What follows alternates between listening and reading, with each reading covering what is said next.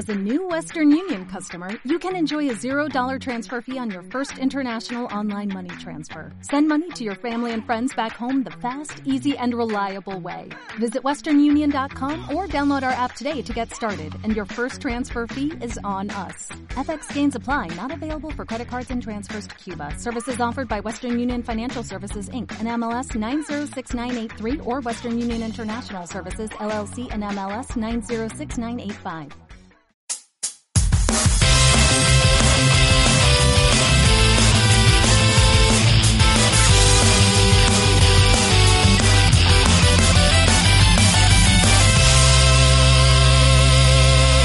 Pix de Pod. Bienvenidos ustedes, queridos podescuchas, a una edición más de Pix de Pod, grabando el episodio número 38, un 31 de marzo de 2019. Eh, un domingo bastante caluroso, mucha, mucha buena vibra en la calle este, y mucho sudor en la entrepierna. Pero bueno, aquí está con nosotros eh, el buen Pedro, una edición más, hermano, gracias. Estimado Cacho, muchísimas gracias. Otra edición más. Me, me gusta venir a este programa. Muchísimas gracias por la invitación y pues un sabadito, un dominguillo, pues para disfrutarlo aquí charlando un poquito sobre videojuegos. Sobre lo que nos gusta, ¿no? Y aparte poder darnos la chance de analizar. Pasaron muchas cosas muy interesantes esta semana y creemos que vale la pena compartirlas. Desde luego. ¿Qué les parece? Además tenemos una persona, un invitado que se une por primera vez al podcast. Baruch, hermano, ¿cómo estás? Eh, hola, hola, muy bien, muchas gracias por haberme invitado. Eh, pues aquí a compartir un poco sobre lo que nos aficiona a todos, que nos gustan aquí los videojuegos, por eso nos reunimos el día de hoy. Sí, exacto. Eh, Ah, se pueden decir groserías, eh, por cierto. Sí, una que otra, una que otra para que no nos multen. Pasamos entonces a la sección de noticias de la semana. Venga, Pati.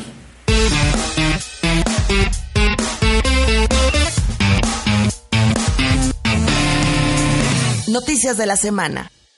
Bueno, pues empezamos las noticias de la semana. Eh, como les comentaba, bueno, la semana pasada eh, salí de la ciudad, entonces no hubo chance como de poder grabar. Sin embargo, aquí estamos ya este domingo y entre dos noticias, dos semanas, pues que se juntaron noticias importantes. Eh, estas son quizá las que, creemos que son las más relevantes, ¿no? En primer lugar, vemos que un hacker, principalmente un hacker enfocado a la seguridad, a la seguridad como Informática. informática exactamente de Londres eh, evita una irse a prisión y parece que únicamente es sentenciado por 18 meses como de arresto domiciliario. Y seguramente habrá conseguido trabajo después de esto. Eh, Seguramente van a estar este, este, precisamente peleándoselo. Y es que lo interesante es de que él había logrado ya entrar a los servidores de Microsoft y a los servidores de Nintendo. Y como en, en un afán como de mostrar que, había, que lo había log- logrado, puso información importante en estos chats que se llaman IRC, que es como los, los básicos de Internet. Entonces, pues estuvo interesante porque un montón de... la, la gente estaba muy confundida porque como se entregó, no sabía si lo iban a como procesar de alguna manera u otra, ¿no? Pero él quizá es Yo- como yo una creo que forma es, de... Es como una forma de conseguir trabajo para ellos, ¿no? Eso te dije, como meter tu currículum, ¿no? Sí, sí, sí. va Nintendo, casi casi se los mete a la bandeja de correo, ¿no?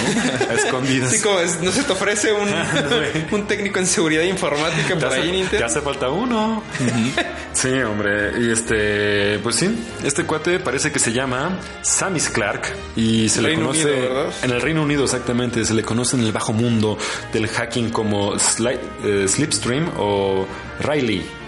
Entonces, eh, pues qué bueno. Eso simplemente demuestra cómo los servidores, principalmente de empresas de videojuegos, suelen ser como objetivos, pues vulnerables, sí, como todos los servidores. Pero como que es, creo que es mucho, principalmente por la cantidad de usuarios, se, se mete con Microsoft y también con Nintendo, ¿no? Porque saben que de ahí es como pegarles directamente como en el talón de Aquiles, los que le va, donde les va a doler más. Pues sí, porque los medios van a empezar a... Las, las miradas se van a voltear en ellos y pues van a empezar que las investigaciones, que su seguridad es mala, que toda la seguridad que subes a internet es vulnerable, ¿no? Exacto. Porque desgraciadamente mucha de esta información pues acaba en un, en un mal uso, ¿no? Como recordaremos lo que sucedió con Sony, ¿no?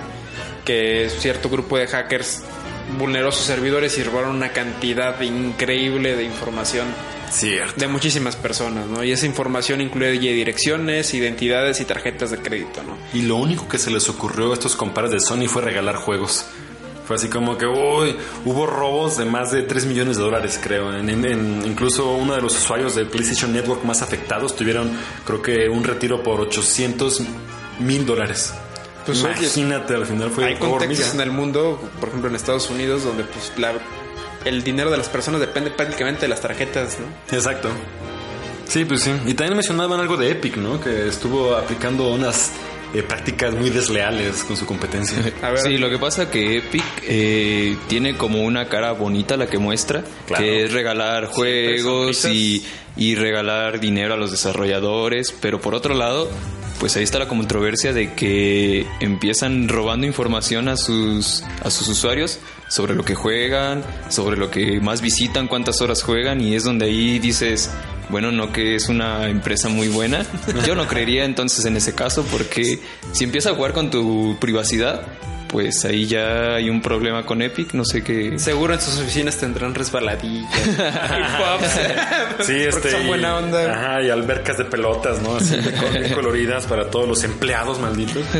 Explotadores. Mientras por detrás son así. Sí, por detrás Burns. ya no sabe cómo meterse como al mercado, lo intenta hacer como una manera muy desleal, que incluso es robar exclusivas, o sea, ya que se ha anunciado en Steam el juego a una semana de que vaya a salir, eh, lo quitan inmediatamente y es exclusiva de Epic por un año. Pero yo creo que aquí también tendríamos que ver la situación de los desarrolladores, ¿no? O sea, ¿a qué tienen que llegar que a veces se van? Es que, bueno, obviamente, más? pues a ellos les conviene un poquito más. Creo que ganan el 30% más o algo así. Sí, no- eso estoy también seguro. La- una- el margen de ganancia. El margen de ganancia es mejor para ellos y pues teniendo un juego que a la hora de sacarlo es arriesgarte a lo van a comprar, les va a gustar, eh, pues es un mundo muy inexplorado, no sé, les cuesta trabajo ver que van a ganar más, yo creo que les, les ofrece pues una ventaja a ellos. Pero yo creo que la manera en que lo venden, Epic, no creo que sea como la más correcta de a una semana retirarlo de Steam y de todas las plataformas posibles para eso. ¿Cuánto da Steam? No estoy seguro, me estaban dando 30%. sí, 20, Sí. 20, 30%, creo que baja acorde a las ventas que se generan. Y Para los pequeños desarrolladores es sí, y add-ons o DLCs se cobran distinto, no estoy seguro, sí, sí. eh, no, de- no sé, será cuestión de preguntarle ya, meterse. Hay foros en internet que hablan específicamente como de este apoyo o este tipo de guías para desarrolladores neófitos y que no se los terminen así como que devorando Devorando, las sí, compañías de publicaciones. No, y esto que hace Epic, la verdad es que se queda con la informa- una información tan privilegiada el hecho de tener como pues horas de consumo, quizá tendencias, eh, o- eh, momentos, eh, horarios en los que la gente accede a, a las plataformas. Y pues tú sabes que eso se puede, o sea, más allá de que tú lo utilices, eso lo puedes vender a compañías, toda esa información. Porque son estudios de mercado del consumo y de los, de los patrones de comportamiento de las personas y deja tuya de las Exacto, personas. exacto. Cuando se encuentra un buen cúmulo, eso ya se convierte en comunidades de personas. El problema aquí yo creo que es que en lugar de invertir en un estudio de mercado, pues es más fácil adquirir esa información por otros medios y así Completamente, sí, pues, no, se tienen ahorran un sus montón. ganancias, se agarran Es lo que hace Facebook, es lo que hace es lo que hacen muchísimas. Y estos pues se lo quedan y es, o sea, in- información aplicada, ¿no? Imagínate la cantidad de datos que significamos, no como usuarios, sino como datos literal a empresas, ¿no? Que únicamente piensan en eso.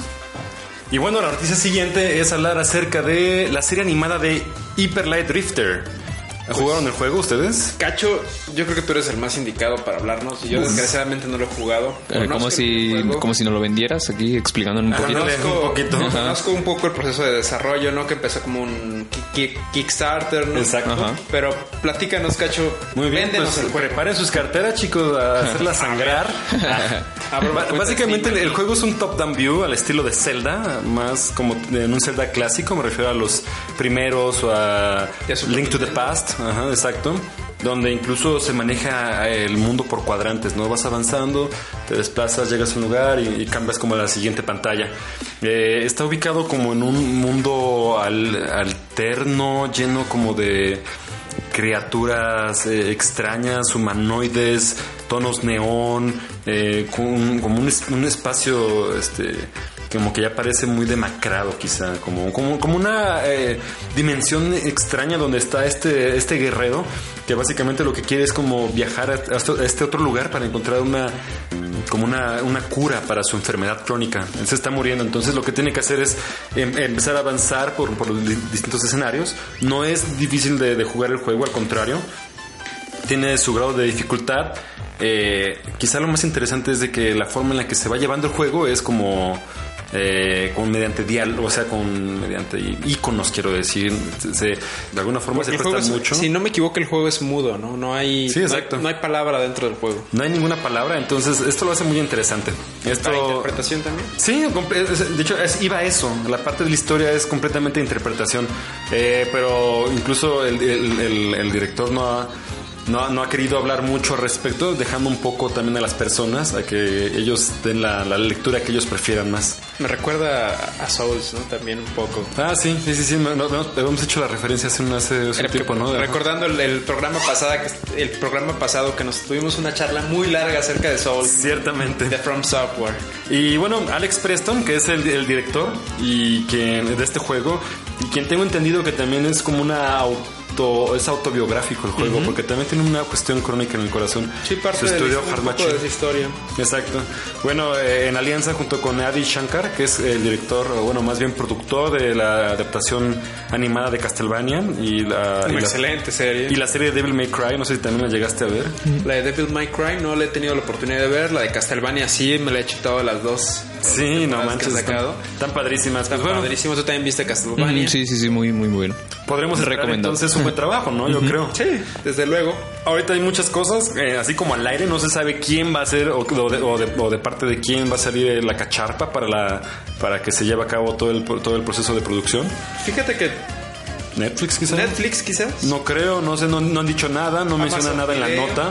Prime Amazon Video. Video, imagínate Prime Video ya también O entrando. ahora ¿quién? Disney, que también va a sacar su plataforma de stream. YouTube Originals, que también es algo que tienen ahí para los eh, para YouTube Premium. Bueno, que ahorita hablaremos un poco acerca del stream en el caso de los Ah, sí, es cierto, de verdad, eso va a estar muy bueno. Y pues bueno, denle una, denle una checada, no se ha dicho nada. Este proceso, este proceso pues está a, a inicios, básicamente, en la- una etapa muy temprana de, de- de- de- de planeación. Entonces, no esperemos ver algo quizá hasta dentro de un año, quizá dos. Yo creo, a ver si es una, pe- una película, Pero una qué buena serie. onda que un juego que nace del, pues, prácticamente del recurso de la fanaticada, como un Kickstarter, como un juego que se puede considerar como un juego indie, pues se vaya a hacer una serie animada de eso. Pues sí, que tenga la oportunidad como de expandir el horizonte para, para Me, ese- me intriga, me intriga mucho a ver cómo, Sí, qué- sí, qué- sí. cuál, es, cuál, es, cuál es su objetivo, cómo, cómo va a ser el resultado final.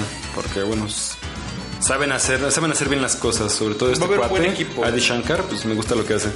Van a ser buen equipo. Eh, eso sí, pasando a la noticia, la, a la siguiente noticia. Eh, ah, ya, ya sabemos cuándo va a llegar y el precio de la Sega Mini, de Sega eh, Mega Drive Mini. ¿Cuánto y qué juegos? Este, mira, ahí te va, vete, ahí te, te, te- te barajeo.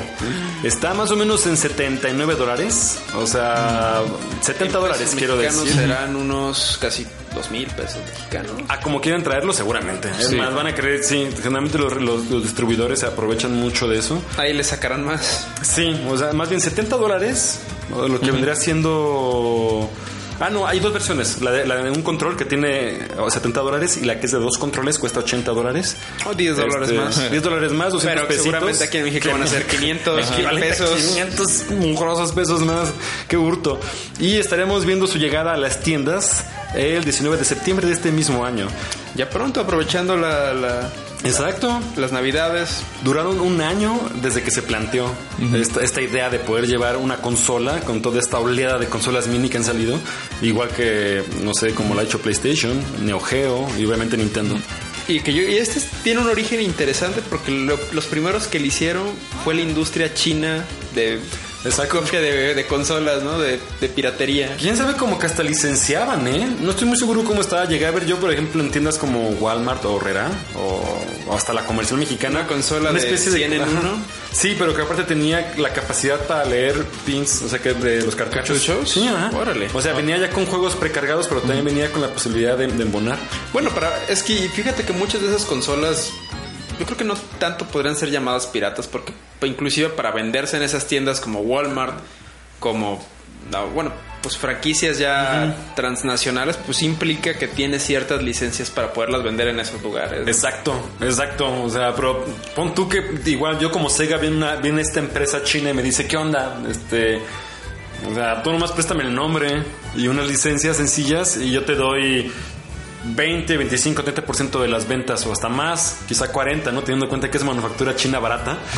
Entonces se pueden ju- jugar con eso y decir, Sí, no, hacer pues- mucho dinero, ¿no? Y Sega pues dice, pues, pues va, la neta es que Sega, pese a que se alejó de la, de la, de la industria de las consolas, sigue siendo desarrollador y aparte tienen una... Una, una- una presencia increíble en el mundo arcade y otro tipo de, de- de- y, y- y centros, por ejemplo, comerciales en, en Japón. Y pues es- ahorita también con el boom que otra vez ha implicado el tema del arcade, ¿no? Exacto. de regresar a lo retro, yo creo que ahorita se ha encontrado un muy bueno ni- un buen nicho para, para seguir adelante. Pero bueno, también habría algo que ver si es importante cómo ven el futuro de esta, de esta consola, porque tengamos en cuenta un poco que el Nintendo sí ha sabido como vender Sí, sus exacto. mini consolas. Sin embargo, PlayStation, la que sacó, creo que no le fue tan bien como Nintendo, le fue Le- le muy muy mal. mal. Le dolió, yo creo, eso. eso. Y no sé cuál sería la perspectiva de esta consola ahora. Neo Geo creo que también le fue 2-3, ¿eh? Yo de esa no escuché mucho, así como que... Pues yo Tiene una veo pantalla y se puede conectar. Ajá, entonces la- la Pero sí, no, no he visto si dicen como que es muy buena o algo así. Por, personalmente, entre mis amigos, pues sí, yo he visto muchos que tienen la, la mini Nintendo. Ah, claro. Sin embargo, yo de la PlayStation y la Neo Geo no he escuchado me casi quiero esperar nada. realmente. Entonces, no sé qué tan brillante es el futuro de esta, de esta consola. Aquí también es interesante porque esto responde a una necesidad de mercado que es de jugar juegos viejos, ¿no? Claro. Que mucha gente, pues, y- pues creo que aquí sí lo podemos decir, pues hemos recurrido a la emulación, ¿no? En algunos Sí, la neta. Para jugar Sí, ciertos sí. videojuegos, juegos que no salieron de Japón o de ciertas partes del mundo. Mea culpa, mea culpa. Pero pues bueno, veamos como dices tú, pues Yo creo Esperemos que le vaya bien, Yo creo que se esperan por lo mismo y después de un año, como que fue también tantear el, el- el- el terreno. Bueno, aquí también hay que recordar algo, perdón, Ajá, Cacho. adelante. Y es que el Neo Geo pues no fue una consola muy vendida tampoco cuando salió, ¿no? No, bueno, pero. Y pero el Mega Drive pues tampoco lo fue. Pues sabemos lo que acabó. No, ajá, por supuesto que no va a ser en, en proporción, no sé cuántas eh, unidades tengan pensadas para sus primeros tirajes, pero yo sí estoy creyendo que le, le van a tirar quizá la mitad de lo que fue un Nintendo o un Sí, Super sí. Nintendo, porque incluso esa era la proporción. Sega tenía su rebanada del pastel eh, de los noventas con la, con la ah, Master System. Eh, pero y con la Mega Drive también llegó a tener un poquito más de mercado, quizá una tercera parte. Mucha gente puede, puede conseguirlo quizá por, por nostalgia. Además viene con excelentes títulos, déjenles digo. ¿Qué títulos que saldrán por Sí, ahí? sí, sí, esos sí son, son los buenos. Bueno, viene Sonic de Hedgehog 2, que seguramente va a venir el primero y, y créanme que también el tercero. Son 40 títulos los que se espera que estén dentro de la consola. Eh, de, estos, de estos 40 únicamente 10 se han... Sonic va a estar. Sonic, segurito, ajá. Eh, Sonic Pinball, Sonic 1, 2, 3, Sonic Sí. and Knuckles. Seguramente casi todo el Sonic que salió para el Mega Drive vaya a estar ahí. Eh, el siguiente es Puyo Puyo 2, que de hecho es un, es un juego que llegó aquí a, a América como Robotniks, eh, Egg, Mr. Eggmans, sí. Robotniks, no sé qué cosas. Es básicamente un Puyo Puyo con licencia de, de, de- de Sonic. Eh, Shining Force, Vampire Killer, que es este la adaptación de mm, eh, Castlevania. Para que según, sí, para la, única, el único release que hubo pues en, en- en la, en la consola de Sega. Eh, ¿Qué otro? Gunstar Heroes. Ghost and Heroes, órale. A mí me encanta Gunstar Heroes, además sé que es de los shooters más divertidos. De Es hecho, hace poquito le estuve dando bien cañón al, al Advance. Al Sup- Super, Super Gunstar Heroes creo que se llama. Qué, qué maravilloso juego, denle una oportunidad. Eh, si no me falla la memoria, desarrollado por Treasure, que es... Y no es difícil de conseguir. No, no debe ser tan difícil de conseguir. La verdad es que no. Y además de que en todas las compilaciones de Sega, creo que siempre Sí, está. siempre viene ese Sí, título. junto con Comic Zone, que también es un buen juego. No sé si lo llegaron a ver, un beat'em up eh, con temática de. De cómic, como con viñetas y todo el rollo. Sí, era Eh, novedoso, era una buena propuesta para su época. Ajá. Y Space, Space Harrier. Órale. Que también es un shooter, no sé si lo ubican, este que eh, simulaba como similar a lo que sería quizá Star Fox, pero en- con sprites 2D. Y también está Shining Force, no sé si ya lo mencioné, que es un juego RPG. Sí lo mencioné, ¿verdad? Este, entre muchos más. Seguramente van a estar eh, eh, un montón de licencias de Sega. Eh, lo- quizá, la- quizá las más eh, principales. Ah, por, supuesto, Altered Beast, que es un juego que jamás por ningún motivo podría pasarse desapercibido. Yo creo que todos los que llegamos a jugar Sega eh, llegamos a probar este. Mega Drive, qué tiempos. Sí, sí, sí. Perdón, pensé que ya no estaba, todavía no estábamos grabando. No, ya, ya, de hecho ya Ah, estamos grabando. Ahí le editamos, ya vemos cómo lo hacemos. Qué pinche calor. Eh, bueno, entonces, eh, pasando a la siguiente noticia. Eh, Cuphead. A Nintendo Switch. A Nintendo Switch. Eh, una noticia que me parece muy relevante, quizá por todos estos cambios que se están cocinando a nivel industria. Y alianzas, sobre todo alianzas, ¿no? Ajá, exacto. Es algo nunca antes visto. Sobre todo, eh, siempre supimos que las tres que estaban metidos de lleno en la batalla de las consolas eran Microsoft, Nintendo y Sony. Eh, ahorita Sony empieza a tomar un camino más como solitario, más de lobo, lobo de pradera. Sí, que ahora ya no va a participar en la E3 y que ellos, eh, Exacto. Sony va a tener su propia como evento, ¿no? De presentación de videojuegos. Pero que déjame decirte que pese a eso, pese a esto, en esta E3 se van a presentar cosas muy cabronas, muy interesantes. A mí también me parece. Yo me siento que tengo muy, muy, muy altas expectativas a esta, a esta nueva, a esta nueva edición de 2019. Eh, que por cierto también ya se ya, ya quedaron las fechas. Van a ser creo que del 11 al 14 de ¿De junio. Ajá. Según yo son esas fechas. Dos necesitos, está muy bien. Todavía, ¿verdad? No, todavía, hasta más incluso. Sí, dos meses. De hecho, dos meses ya. Eh, Pero pues, sí, bueno. como tú dices, Cuphead en la Switch pues ya implica una alianza pues muy fuerte para Nintendo, ¿no? Se rumora incluso eventualmente la, eh, la, la llegada de, de Master Chief Collection para Switch. Eso sería algo Exacto, es a lo que voy. O sea, esto está jalón de los pelos porque no te esperas en ningún momento, sobre todo si algo se ha sabido. no, son dos- no siquiera son japoneses los dos, es una compañía Por- sí, claro. Sí, sí, sí. americana claro. y una bueno, estadounidense y una compañía japonesa, que era algo que Nintendo no se había aliado con quién desde hace con una compañía americana desde cuándo, desde Samsung. Yo creo desde Samsung, exactamente. Creo que Samsung es coreana. Samsung es coreano. Sí. Este, entonces está, está como interesante esto que va a pasar. Creo que es el, eh, es el paso hacia, hacia una nueva eh, forma de, interpretar quizá esta, esta variedad en, las, en, la, en la- en la vida de los videojuegos. Más bien en el mundo de los videojuegos, quiero decir. Porque, bueno, en cualquier momento sacan, no sé, un Xbox Live, un Xbox Live en, en, en Nintendo. Pues no dudemos que hasta en algún momento encontremos un Super Mario en una Xbox. ¿eh? Sí, es exactamente. Y ya había incluso eh, como rumores o habían, habían aparecido steals de cómo en el, en, en- el menú de Xbox, de Xbox One, eh, por ejemplo, encontrar, pueden encontrar de eh, imágenes como de personajes de Nintendo. ¿Sí se acuerdan que Sí, hubo eso? sí, sí. Es- Y fue muy sonado porque no esperaba como que antes de que incluso se como cocinara todo esto. Yo siento que esto que está pasando es quizá como la punta del iceberg, que eventualmente nos puede demostrar como una evolución interesante o por lo menos una alianza eh, taj- eh, tajante entre estas dos este, empresas. Y yo creo que es padre y aquí quienes pues, somos los principales beneficiarios somos nosotros los, Sí, por los supuesto. que jugadores, Sí. ¿no? Sí, claro. No hay que casarse con que, ah, yo soy Nintendo, tú eres Microsoft, vamos a pelearnos. Sí, sí, sí. Sino pues aquí salimos beneficiados todos, todos salimos ganando de estas alianzas. ¿no? Claro, y es como también a los dos en la carrera que les toca medio bajarse los pantalones, ¿no? Porque también, o sea, pues Microsoft es, en obvio, por, Sí, por obvias razones es el que está este pateando la cubeta de, de- de la, de la desesperación. y, y Nintendo, pues después de una racha con una consola que ha sido aceptada y todo, este es como que la, la opción, la opción este real. Y bueno, abrir el espacio también para el crossplay, eso se me hace lo más importante Sí, sí, también sí. que puede estar pasando y que Y yo creo que es algo ansío. Todo el mundo ansiamos poder jugar con alguien que tiene un Xbox, ¿no?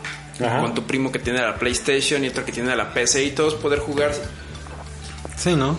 En teoría podría poderse, pero pues bueno, ya ves cómo es esto y cómo a veces responde a otro tipo de intereses. Necesidades Sony. de mercado. Sí, exacto. Servidores, este, lo que mencionamos en la primera nota, eh, seguridad, eh, a veces blindar de pronto accesos, entradas o puertos para, para, para, para compartir pues entre varias consolas. O sea, a veces dar cierta, cierto acceso a este tipo de espacios puede generar eventualmente como vulnerabilidades. Entonces, ese será el siguiente paso. En fin, eh, estamos muy interesantes, estamos muy interesados, además de que la eh, versión física también fue anunciada. Órale, y también un amiibo, ¿eh? Ay, sí, decías, ¿verdad? Desde que empezáramos a grabar. Un amiibo de Cuphead, ¿no? Ajá. Sí, por ahí se rumora que posiblemente este protagonista, nuestra tacita roja favorita, hay posibilidad de que salga en Super Smash. Híjole, Por ahí se habla.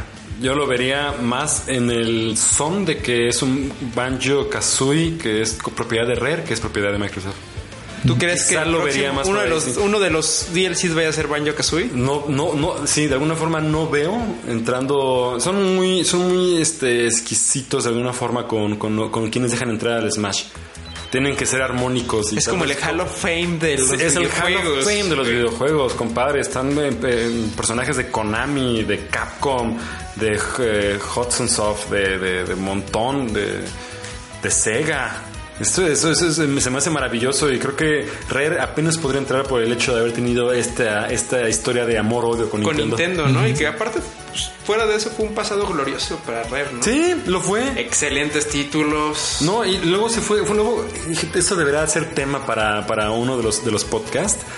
¿Cómo derivó esto de, en cómo, cómo empezó la relación, cómo estuvo en su mejor época y en qué estuvo que al final estuvieron así como que se Estaban en el guayabo, güey. o Estaban sea, en el guayabo a todo lo que da. Rare le entregaba éxito tras éxito a Nintendo, ¿no? Donkey Kong's poca madre, juegos de peleas Muy, muy buenos, exacto. Eh, también llegaron a hacer algunos pozos, este, shooters. O sea, hicieron, lo hicieron, lo hicieron bien, le echaron ganas. Los y- primeros Metroid los hicieron ellos. ¿A poco? No, no, no, el Metroid de del GameCube lo hizo Rare. O Intel- no, no fue Intelligent System, más bien. No me acuerdo. Yo tampoco me acuerdo muy bien, pero incluso dejaron varios eh, proyectos. Como hubo un- una secuela de Diddy Kong Racing que iba a salir para GameCube, Que no salió. que no salió por lo mismo porque se, se, me se- hicieron el feo. Honestamente, en el 64 yo prefería Diddy Kong Racing. Que Mario Bros. Que Mario- Kart. Mario Kart. Eran buenísimos los dos. La verdad es que eran buenísimos. Yo no sé por qué la gente se queja Poder tanto. manejar en lanchita en el Era maravilloso, era maravilloso ese juego. En fin, esperemos que esperemos que de esta de, de esta nueva alianza eh, por un lado Nintendo aprenda que, que es bueno de pronto abrir este escoger sus aliados y Claro, que Microsoft claro. aprenda y todos los demás que exclusivas de consola no significa eso, no exclusivas de consola, sino que también pueden abrirlo y saben que va a haber más ingresos y de pronto hacen que sean ellos mismos quienes publican el juego en Bueno. consolas ajenas. Aquí no sé qué tan bueno y qué tan malo sea para una compañía u otra, ¿Por qué? Ajá. por un sentido. Y es de que ahora, pues, ¿qué va a hacer a que en el mercado, donde estamos todos nosotros, decidamos comprar una consola o la otra? Muchas veces nosotros nos decidimos por comprar una PlayStation o una Nintendo Switch o una Xbox One de acuerdo a las exclusivas, ¿no? Pero ahora que pues el tema de las exclusivas ya está haciendo algo, pues que cada vez las, la- lo- los juegos se abren más, o sea, a, a Por publicarse supuesto. en varias, varias plataformas, en varias consolas. Pues ahora no sé qué es lo que vaya a cambiar el hecho de decidir a una persona u otra el comprarse una consola. Significaría quizá entonces que las, las consolas o las plataformas como las conocemos pueden desaparecer, ¿no? Al final de cuentas se homologan o se, se- se- todo se termine reduciendo a lo que fue en su momento batalla PC-Mac. Puede ser quizá eso lo que... Fíjate que también, por una parte, yo creo que tampoco es como que lo hagan por buena gana de los consumidores o algo así, sino que Microsoft, Ah, claro. pues está entre la espada y la pared. O sea, no es como que le quede de otra, sino está Sí, como ofreciendo sus productos por otro lado. Eso, eso es, eso- eso es amor al dinero, no amor al arte. Ah, sí, sí, sí, no claro. es por los y fans. bueno, Nintendo pues ya tuvo una racha en la que no participaba, está muy aislado de todo. Exacto. Y yo creo que se está reivindicando de una buena manera al estar como eh, aliándose, por así decirlo, con otras compañías. Entonces, pues también es un poco bueno, ¿no? Por este lado. Eh, en otra parte, pues si hablamos de como competencia, no saber qué, una, qué consola elegir o algo así. Yo creo que también ellos están observando un punto que hablaremos más tarde sobre contra Claro. quién ahora será la competencia. O sea, nuestra competencia ya no es entre nosotros, sino entre las nuevas como ofertas que van a empezar a salir al mercado, que sería, por ejemplo, la consola de Google o algo así. Bueno, Exacto. consola entre comillas. Ajá. Entonces, pues mientras ellos se hagan más fuertes, pues yo creo que podrán sobrevivir lo que viene eh, un poco más A la adelante tormenta. a la tormenta que puede ser. O sea, no sabemos si, si va a pegar o no, pero si no se preparan ellos, pues se los pueden llevar entre... O el paso inminente, ¿no? Así a, a- a- lo que sigue y pues a final de cuentas sí, o sea, si van a ser dos servicios similares a este de Stadia, pues o tres o cuatro los que tengan que ser al final, ¿no? Yo creo que eso es lo que va a derivar. Se alían para sobrevivir. Sí, sí, sí, sí. Sí, eso sí, es lo tienen que, sobrevivir de alguna manera u otra. Es más, este esto también puede ser tema de otro, de otro, de otro tema de la semana de- para el podcast, pero siento yo que eventualmente puede acercarse lo que podría ser una de las caídas de la industria. Este, Una crisis. Una crisis Una económica, crisis, sí, sí, sí, quizá como la que hubo en algún momento en el 82, como la que hubo quizá después, este, En el ya 90 en el- 97 aquí en México, Ajá. 2006 en Estados Unidos. Exacto. En fin. Eh, ya pasando a la última noticia que también esta está de jalarse los pelos, Twitch Prime regala un año de Nintendo Online. Eso es una locura. ajá. Un año, o sea, Pues ahí también es otra alianza. Otra alianza, exactamente, es lo que estamos viendo, ya directamente con Amazon. Con Amazon y con Twitch. Que ahorita Twitch es un monstruo, ¿no? Sí, no manches. O sea, la forma está- de recibir contenido. ¿Cómo? Contenido. Como dije, stream o contenido... No, no, o sea, el hecho de tú ver un programa de un- bueno, que yo no acostumbro ver a una persona jugar videojuegos, perdona Mario, pero pues no es algo que a mí me, que a mí me agrade ver a jugar a alguien, ¿no? Un abrazo, Mario. Un abrazo, Mario. Un abrazo, Mario. Te quiero un chingo, güey, pero pues no me gusta ver personas jugar. Sí, no, definitivamente. Y no sabes la cantidad de, de, de, de- de el mercado o lo que implica a nivel de usuario, consumo, todo lo que implica el stream. ¿eh? Este compadre Pew, PewDiePie, PewDiePie. Es, me está unos amigos que nos, que nos juntamos a, a- a platicar de pronto. Saludos a Morocco y a Arnold. Eh, están mencionándome que tiene 72 millones de, de- de suscriptores. Creo que ya tiene 81. No, La- manches. perdió la corona contra T-Series. Estos que son los, los hindús, ¿no? Que estaban- Los hindús, la, como el Badabun de, de India o algo así, no sé, como una- un país servicio. entero, ajá. un país de que tiene creo que los Sí, sí, es una batalla, pero apenas hace unos dos, tres días. Esto perdió. de verdad, más que darme felicidad, me da miedo. es el streaming con mayor es, el- o sea, es- más bien es La que- plataforma o sea, de es, la persona que más suscriptores tiene quizá en casi prácticamente cualquier país del mundo. o, o cualquier medio digital, ¿sabes? A lo que me refiero es de que ni siquiera creo que un artista Ajá. o, o- o un canal de televisión tenga la cantidad de, de- de- de de suscriptores al canal. No, tienes incluso más suscriptores que pobladores de algún país chiquito o algo así. O ¿Y sea, se, y se acuerdan de la noticia? Sí, de hecho, es, es- es un monstruo. Es, como- Güey, es más gente que Morelia. Padre, es como si Toda la Ciudad de México, casi, casi. No. Padre, tres cuartas partes del país. Es como, ahí te va. Exactamente será como si Argentina, Chile. Bolivia. Bo- no, espérate, ya, lo voy a todo, poner. todo lo que está pegado a los Andes. España, España y Francia estuvieran este. Si todos, los franceses estuvieran suscritos a este compadre. Exacto. Sí, sí, sí. Sí, no, creo que son este 55 millones en Francia, son como 40 en, en- en- en España. Si no me ¿Y cuántas visitas tendrá cada video? Imagínate nomás, o sea, y también te acuerdas que dimos la noticia la semana pasada de- del cuate este que que, se- que entró en Nueva Zelanda en una mezquita Sí, este- este efecto, Es- ajá, ajá, ese ese- efecto triste. Lo, lo último que dijo antes de o lo, lo primero que dijo fue de que se suscriban, ¿no? A Subscribe to PewDiePie. eh, Ajá. PewDiePie. Subscribe to Ajá. PewDiePie. Ajá. Eso fue y empezó ta ta ta ta ta. Imagínate entonces por qué, y eso nos faltó mencionarlo, por qué de pronto genera esta esta reacción, Sí, sí, ¿no? sí. En contra el medio. Es difícil, pero Sí, bueno. sí, sí. Este, como lo mencionamos, volviendo a la noticia, sin, sin Mira, demasiado. por un lado, oh, voy a contradecirte un poco, no se trata tanto como de ver nada más jugar a la persona, sino como que ya, bueno, yo en lo personal, porque yo sí veo algunas veces Twitch o cosas así, ya es como una comunidad que haces con la persona que está jugando. Entonces ya es Claro. como estar como, como si fuera una relación de amistad, por así decirlo. Y yo creo que por eso es tan, tan importante como las, para las personas que Twitch ahora esté creciendo tanto y que haya dejado ya prácticamente en desuso a Google.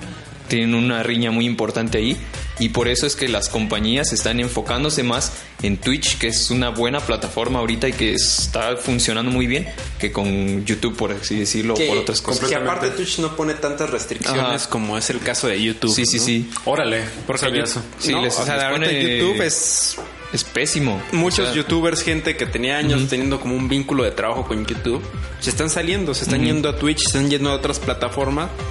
Porque YouTube ya solamente está sirviendo como una especie de ayuda a ciertas empresas que le dan mucho Eh, sí, YouTube es ya como prácticamente de empresas y no de pequeños cre- creadores de Pues contenido es como ya era como antes. la televisión, ¿no? O sea, como Sí, grandes sí. consorcios de, de- de- de empresas televisivas, ¿no? Sí, sí, Televisa, sí. TV Azteca, ¿no? Ya se está convirtiendo en esos mismos ciclos que acabaron terminando con la televisión actual. Exacto, al final de cuentas puede, deri- puede- va, va de- va a derivar en eso. O es todo lo que es lo que pinta, vaya, como el Pero Twitch ahorita es Es un monstruo. un monstruo, sí, sí, sí. Prácticamente un monstruo. Y, y con tu suscripción, tus 450. ¿Sabes qué estaba pensando? Quizá me equivoqué porque eso es si de fuera si esa es la familiar. Ajá.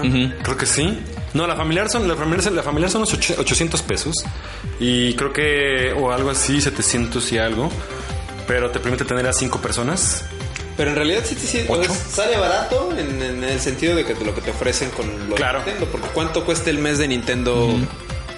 No estoy seguro, Nintendo Online, no estoy seguro. Como 130, ¿no? Ciento... No, es bien barato.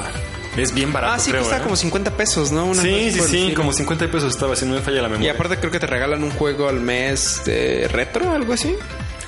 Una, super, una, una plataforma de Nintendo. O sea, más bien así como una especie de consola virtual de Nintendo donde, donde entras y puedes jugar. Eso está padre porque puedes jugar en línea. Eh, persona- ajá, y ajá, como... No, me refiero a que con eh, multiplayer online. Órale. Ajá. eh, juegos viejos. Adaptaron juegos viejos. Sí, o sea, lo emulan a partir de, un- de una plataforma que permite eso, ¿no? Eso está muy padre. Sí. Y pues bueno, eso es básicamente todo, o las noticias que nos parecieron más relevantes de las pasadas semanas. Eh, sigan al pendiente de este tipo de noticias. Estamos en un momento... Hablando del tema principal. No, me refiero a que estamos en un momento excelso para estar vivos Sí, por sí, sí. todo lo que está sucediendo en torno a la industria. Justo lo Creo que- hablábamos, eh. Sí. Justo lo hablábamos de que pues nos está tocando una época en los videojuegos que ya es como la cúspide, quizás como ya la pues ya estamos como en un auge El del- clímax, de la industria, en el el clímax de la industria, ¿no? Ajá. A, ti- a ti y a Tutso que les tocó pues el nacimiento, ¿no? No manches, a ese compadre sí para que veas, él sí le tocó este... Ahora que estuviéramos teniendo anécdotas de media hora. Sí, no, no, no. El, el Edgar, no, yo trabajaba con- no, tra- trabajaba con Don Alfred. este. Un saludo a Nos hicieron falta tus anécdotas aquí en el programa, güey. Sí, hermano, ánimo, ánimo. Eh, y bueno, pasamos a la sección de Geek Spotlight. ¡Pau! Pau.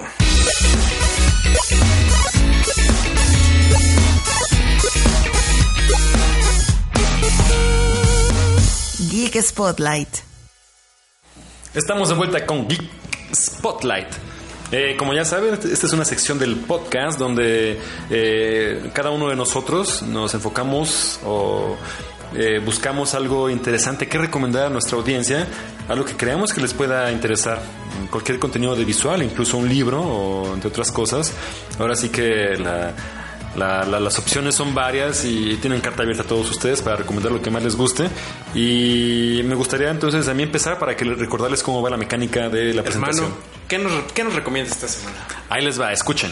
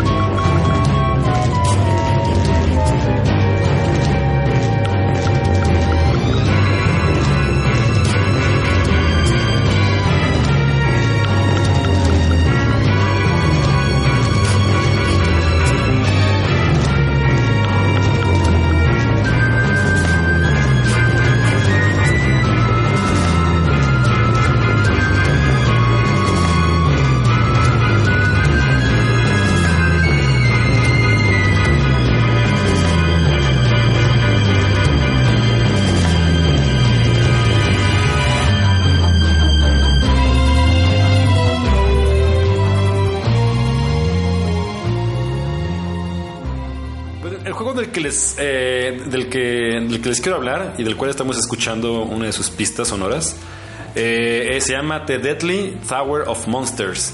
Es un juego que salió eh, principalmente para Windows y PlayStation 4. eh, eh, desarrollado por Ace Team, que hace unas semanas me di cuenta que eran un equipo de desarrollo chileno y que Órale, un gran, gran latinos, juego. excelente. Sí, no, no, no, pero ¿qué nivel? Ahí te va. De- Dejen también este, otra vez saquen sus carteras, por favor. Por favor, a ver. Esta vez es menos, esta vez son como 80 pesos. Ah. Ok, a ver, deja buscar. ¿cuántos billetes, mano? ¿Cuáles billetes? No La tengo. antropología, sí. No tengo nada. Ah, no. Bueno, no importa, crédito Steam. Eh, básicamente el juego va de que eh, es como si fuera una serie de televisión. Los explico un poco. The Deadly Towers of Monsters es como si fuera una televisión de los, una serie de televisión de los 70s. eh, en- enfocado principalmente en ciencia ficción, ¿sale? Entonces eh, se usaban mucho este tipo de efectos de low budget, así como quizá efectos de sonido como con cosas metálicas y todo este rollo, eh, o también, eh, por ejemplo, disfraces muy toscos, muy mensos, este, este, escen- escenografías bastante mal hechas. Entonces, eh, básicamente a lo que va de este juego es de que eh, tú eres como, más bien, es como si este fuera el DVD, el release del DVD que salió en el 2015, ¿no? 2016. Entonces el director está hablando y al mismo tiempo que tú vas jugando, como cualquiera de los tres personajes, este, él te va diciendo, va diciendo lo que vas haciendo, similar a lo que hacía Bastion con, con este. Que por con cierto te gusta un chingo Bastion, ¿eh? Me gusta mucho Bastion. Hay un póster ahí, Hay un póster, Sí, sí, lo vi. Tres, compadre. Tres pósters de Bastion. Sí, saludos a Super Giant Games. Muy recomendado también. Nos Bastion. escuchan diario. Bueno, fuera. Semanalmente. Semanalmente al menos. Y eh, básicamente tú lo que tienes que hacer es como un plataforma en 3D, donde tienes que ir consiguiendo armas, también simulando el estilo, por decirlo así, de Metroidvania. Eh, quizá como lo que podría ser uno... Hay un juego que salió para Ubisoft que se llama Grow... Más bien, Ubisoft lo produjo, se llama Seed Grow o Grow Seed o algo así. de- También un Metroidvania. eh, no, esto era más bien como que ibas como haciendo crecer una planta y entonces eh, ibas subiendo a partir de las, te ibas subiendo por las por las por las ramas. No me acuerdo cómo se llama el juego, pero esto es similar. Tienes es una torre. Tú prim- primero eres un, un sujeto, tiene que rescatar luego a una a una damisela que también tiene sus habilidades. Y luego tienes que rescatar a un robot.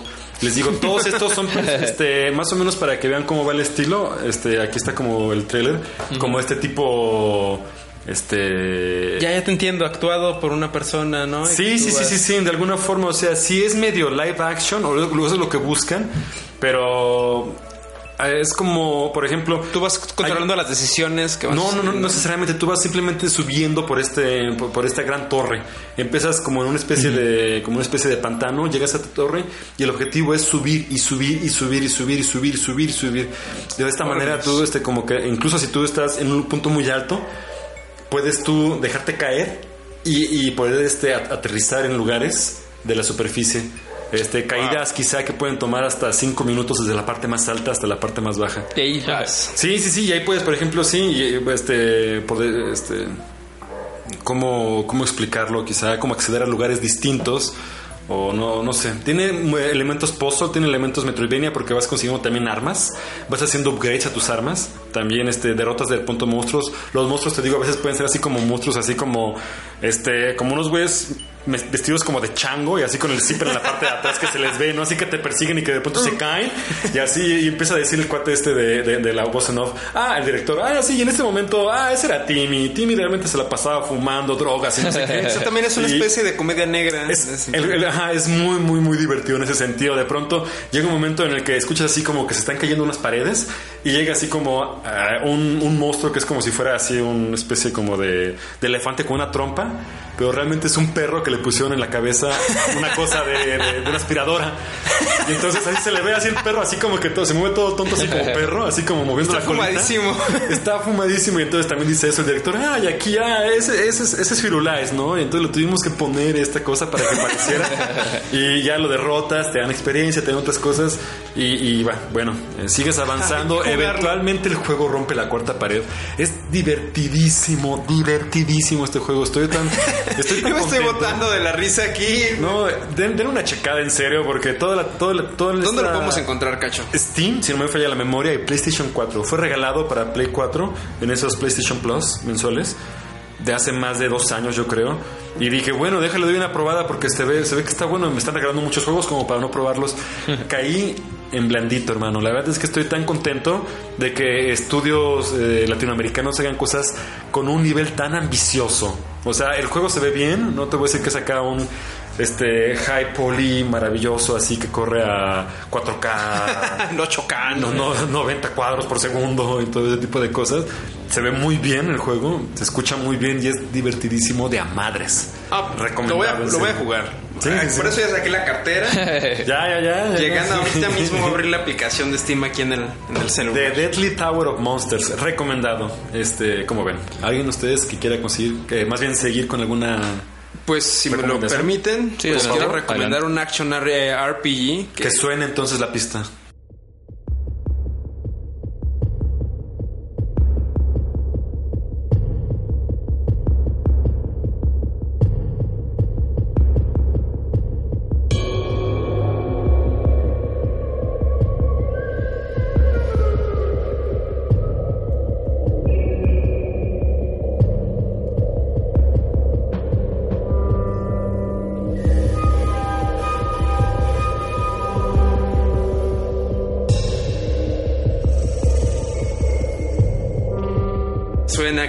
Pista de introducción de Grind Down, que es un juego que salió originalmente solamente para Steam. Me parece que ya también está en la Epic Store y por ahí en algunas otras plataformas. Es un juego que se publica en el 2010 como un Early Access, como estos videojuegos con la modalidad de que sale cierta parte del videojuego y como se vayan recaudando fondos o como se vaya comprando ese videojuego, se va a ir desarrollando, ¿no? Y se van a ir sacando juegas para eh, cosas para el videojuego. Y fue en el 2016, hace ya casi tres, años, tres años en realidad, en febrero del 2016, que se saca ya oficialmente el juego concluido para Steam. Es un juego eh, Action RPG que está hecho por Great Entertainment. Es un estudio estadounidense que es, es el estudio que, que se creó después de otro estudio neta. de Microsoft que se llamaba Iron Entertainment, que fueron des- desarrolladores de Titan Quest. Me suena Titan, Quest fue otro action RPG desarrollado por los de- mismos desarrolladores de Diablo 2. Que cuando terminan. Diablo 2 y salen de Blizzard, Ajá. muchas de las personas que estuvieron este Involucradas, ¿no? involucradas y ellos crean otro estudio que se llamó I- Iron Lord que era un estudio para Microsoft que también se nutrió de otro de parte del estudio que estuvo involucrado en Age of Mythology No manches. y crearon. Titan Quest que es otro videojuego que también recomiendo mucho que es un action RPG no excelente si les gusta Diablo Dungeon Crawler también. Dungeon Crawler, ajá. Si les gusta Diablo, deben de jugarlo Titan Quest. Y en este caso, años después de que cierran este otro estudio, pues crean Create Studio y lanzan un kick- Kickstarter también para desarrollar Grim Down, Gr- Grim Down, que en este caso es un Dungeon Crawler Action RPG con una temática Lovecraftiana, ¿no? Con un universo así todo devastado, que todo se fue al carajo, ¿no? Una temática muy oscura, ¿no? Llena de sangre. Pues de muchos ítems, ¿no? De muchas mazmorras. muy- Looting, ese tipo de cosas. looting a Jefes finales. jefes finales ¿no? Cooperativo, me imagino. cooperativo en un- una sola computadora me parece que pueden jugar dos personas Eso está padre, ¿no? y puedes jugar en un multijugador local hasta de cuatro en línea puedes tener hasta cuatro compa- compas tuyos no y es un juego aparte son juegos que se disfrutan mucho en compañía de de personas no Sí, sí, sí. son juegos que pues te la puedes botonear muy padre con tus amigos, ¿no? Ahí peleándose por cierta espada, ¿no? Plantear las estrategias para matar a cierto boss, ¿no? y es un juego que pueden encontrar muy barato, que ya tiene, me parece, una o dos expansiones. Me parece que su segunda expansión está por salir ahora en, en agosto. Y pues denle una, una checadita a este juego. Es un juego que yo recomiendo muchísimo, ¿no? La gente está, la gente lo juega, quiero decir, o sea, tiene sus usuarios. Sí, tiene ¿no? sus usuarios, alrededor como de 23, 20 25 mil personas son las que eh, en línea pues al mes, las que Sí, juegan en. Steam. Tiene todavía gente que lo juega, ¿no? Y es un juego que muchas personas consideran como el suce- sucesor espiritual de aquel mítico Diablo 2. Sí, claro, porque ya Diablo 3, Blizzard hizo un par de cositas, movimientos arriesgados que la gente fascinados, pues, pero, pero no era Pues de sí, pronto este cambió por completo. point ¿no? attack, Tra- ajá. trataba ya como de, de crear como un...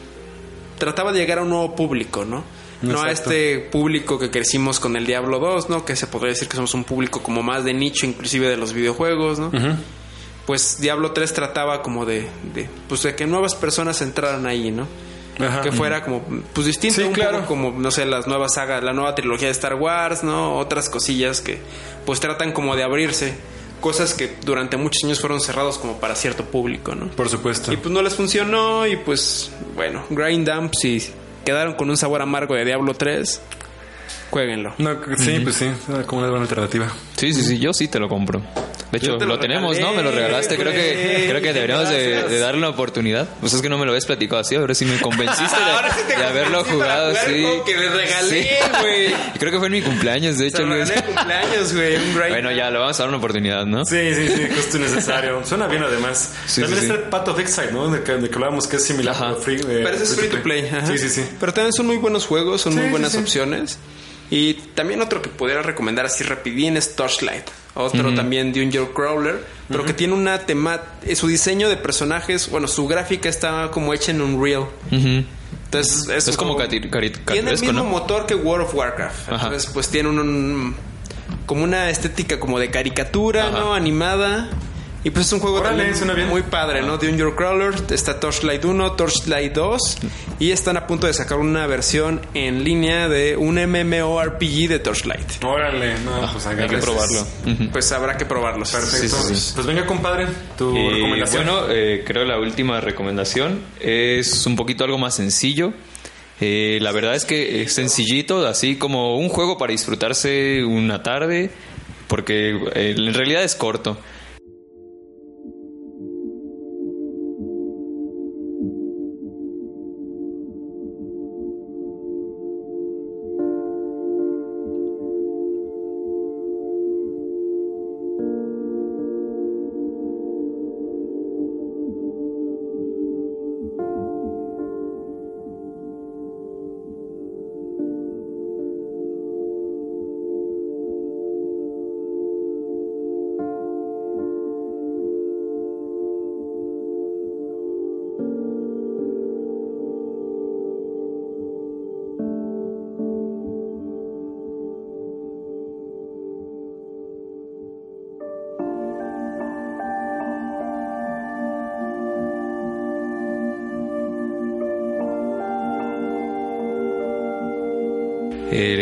Es el juego de What Remains of Edith Finch. Es una aventura gráfica. La verdad, eh, el juego dur- dura aproximadamente dos a tres horas. Eh, Es súper corto. Es súper corto.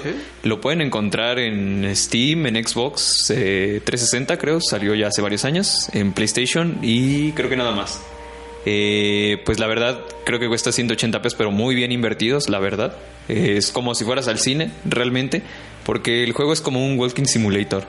Entonces te va contando una historia. La premisa es eh, está tu personaje y te encuentras con la eh, como el hecho de que toda la familia ha muerto, algo así, como si tuvieran no sé una especie de maldición y el objetivo es ir como conociendo eh, a la familia. Entonces, tiene una. De repente es, es un momento divertido lo que te estén contando su historia, pero no, te- no dejas de lado que es una premisa oscura el hecho de que te está contando a veces la manera en que murió.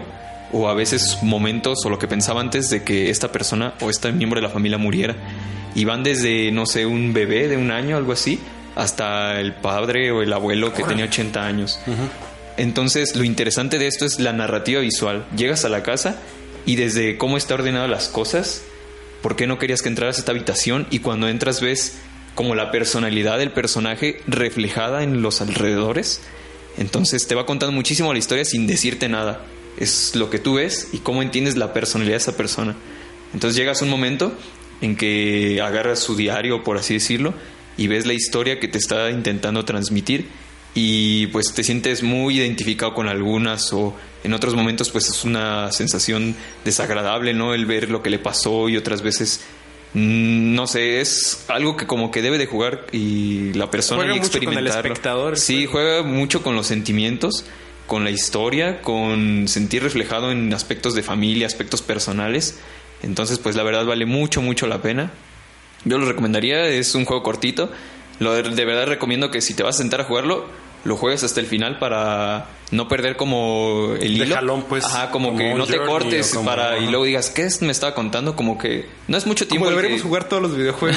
de hecho Como sí, pero hay otros que bueno duran 36 horas, 50 Sí, horas y no. no creo que en una sentada a veces puedas, pero Imposible. bueno, este sí lo puedes jugar así, relajado, enfocarte en lo que estás jugando y la verdad es que te transmite mucho. Yo ampliamente lo recomiendo y pues es para un ratillo que tengas libre. Me Vale dijeron que es muy contemplativo, ¿no? Que es más así como de... de- de- Estar admirando el arte. más que, Ajá. ajá, más que de pronto sí, sí. un fast pacing de, Ajá, sí, sí, sí. es más como eh, de descubrir y Ajá, develar la historia. Como que debes de, ajá, realmente no tienes así como que venga un quick time event o, o que estés muy al pendiente de, ay, se puede morir. No, es más relajado, es eh, siéntate, te voy a contar una historia en la que tú vas a estar involucrado y tú debes de sentirlo. Eh, prácticamente, obviamente, no, no tomas decisiones o algo así, como en un RPG o algo así, pero sí te transmite la esencia que te quiere dar a, a, pasar el director o algo así. Entonces sí te involucras mucho como en la persona, sí te sientes muy proyectado con lo que te está contando. Abordan mucho el aspecto psicológico. Sí, sí, y sí, el sí. aspecto de- Cada, cada, padre. cada miembro de la familia tiene como su personalidad. Entonces, como tú te puedes identificar con el abuelito, también te puedes identificar hasta con el bebé chiquito o te puedes identificar y pensar como lo que estaba pensando en ese momento. Entonces te transmite mucha información, por así decirlo, al momento tú de proyectarte en esa persona y sentir como que tú eres eh, esa persona. Entonces es increíble la variedad de las eh, de las personalidades que puedes tú tener como identificarte con alguien que pues, es, es inexistente prácticamente es una maravilla así como para los, sen- los sentimientos pues por así decirlo Supe que ganó el Indie del año Ajá. el 2017, si no me Sí, falla sí, la sí, memoria.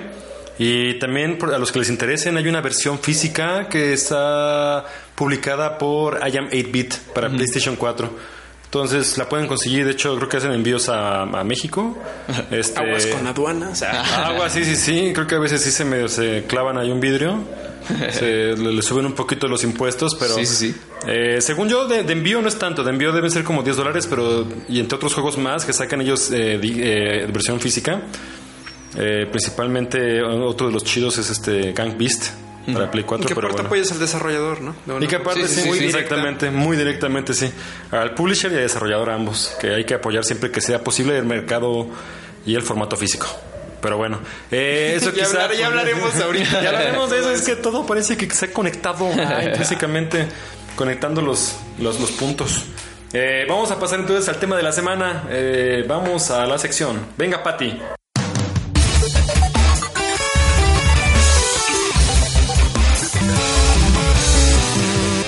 De la semana.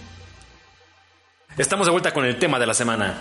Y para el tema de la semana decidimos eh, clavarnos un poquito más en la idea, más bien esta transición histórica de las consolas caseras a lo que puede ser el stream de consolas o stream de videojuegos. Eh, ha sido un tema muy polémico, como mencionamos el programa pasado de hace dos semanas. Eh, este, Google está con toda la intención. Bueno, Tengo antes- miedo.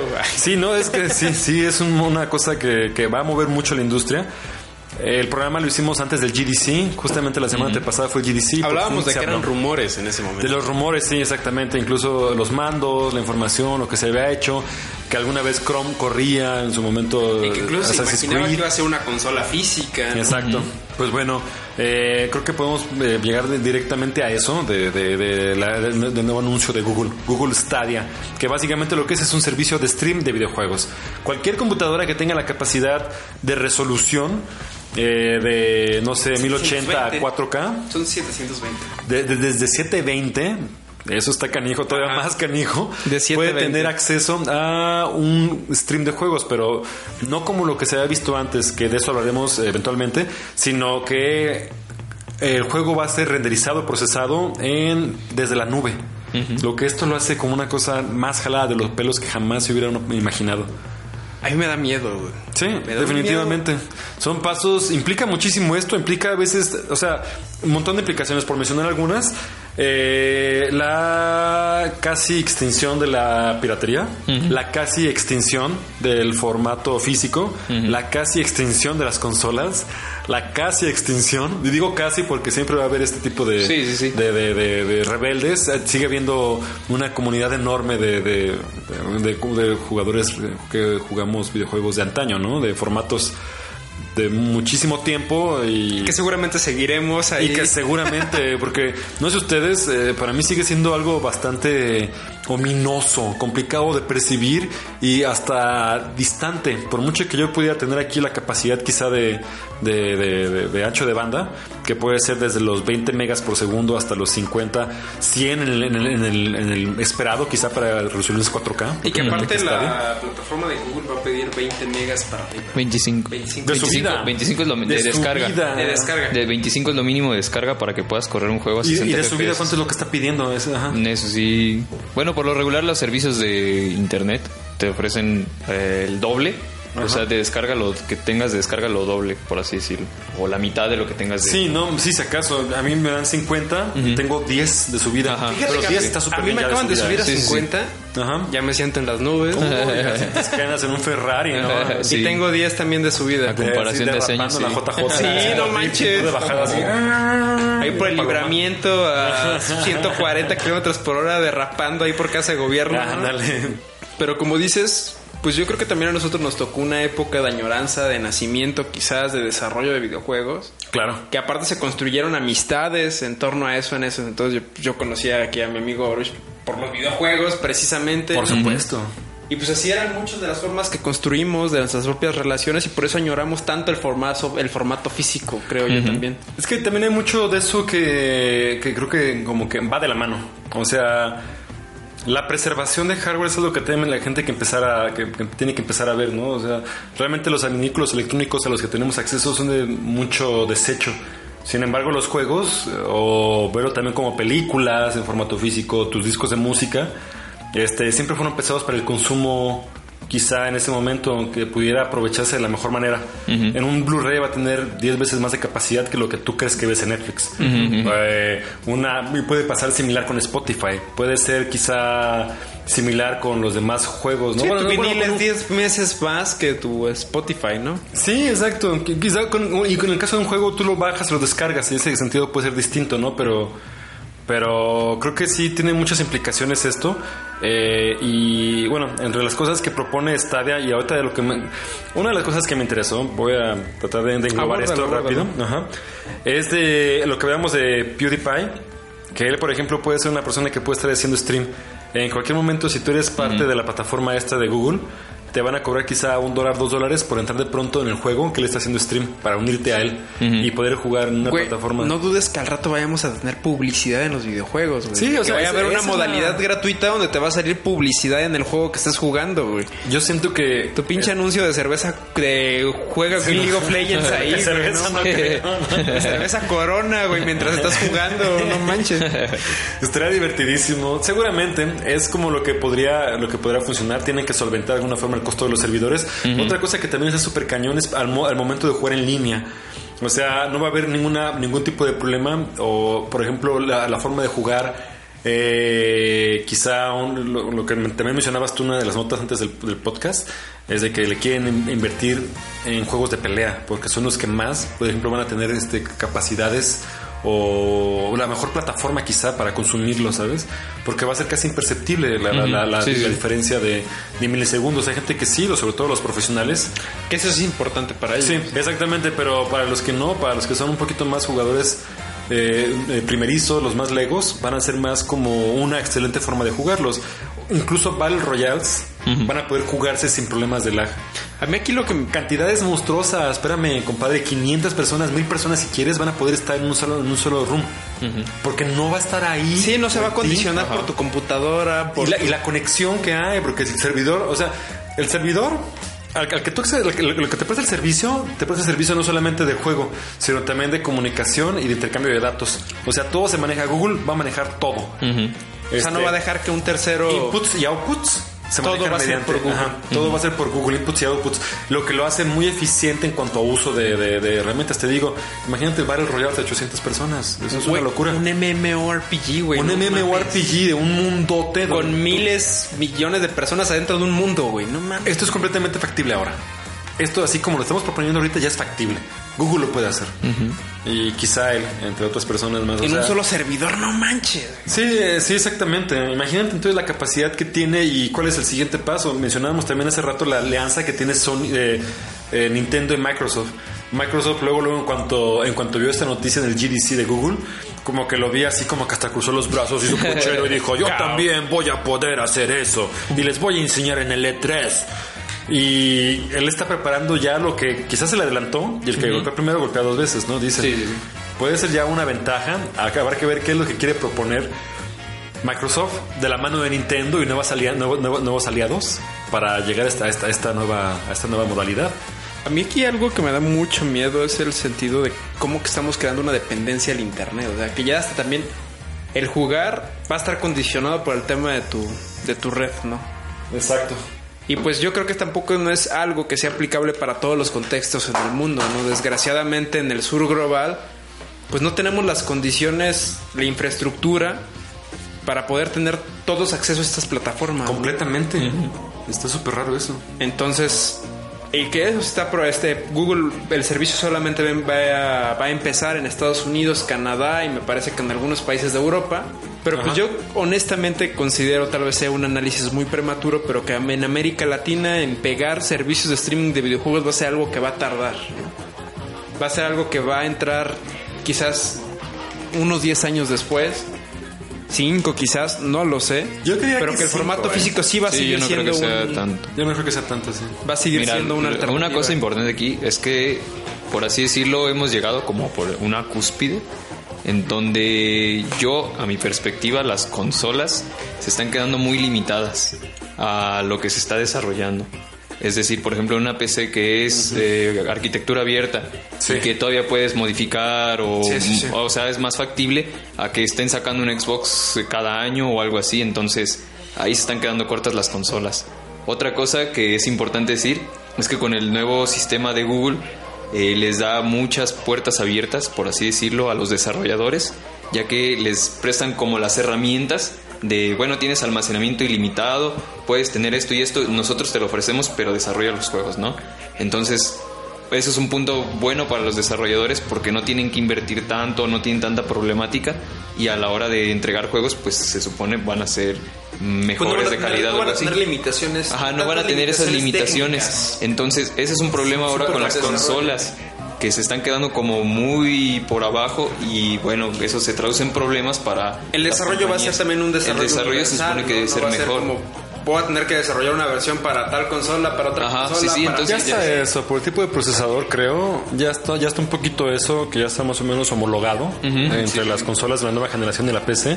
Los ports son relativamente fáciles, no es el romperse de la cabeza como Sí, sí, se sí. solía antes, sí. Pero eso que mencionas tiene mucho sentido, o sea, la PC, o sea, la, la consola, las consolas que caseras tendrían que estar brincando en generaciones quizá de tres años ahora, ¿no? Sí, o sí, cuatro sí. años. Y imagínate gastar, bueno, en este caso gastar 10 mil pesos o algo así, una consola cada cierto- México, cada- ajá, bueno, en México obviamente. ¿Que Cada pagaron una suscripción tiempo. mensual? Ajá. 300 dólares este, cada, cada cantidad de, de años a los 15 dólares que puede ser más o menos que se ¿Cuánto va a calcula. ¿Han anunciado los Eh, precios? no, eh, analistas dicen que puede ser eso. Los analistas, 300 dólares al año.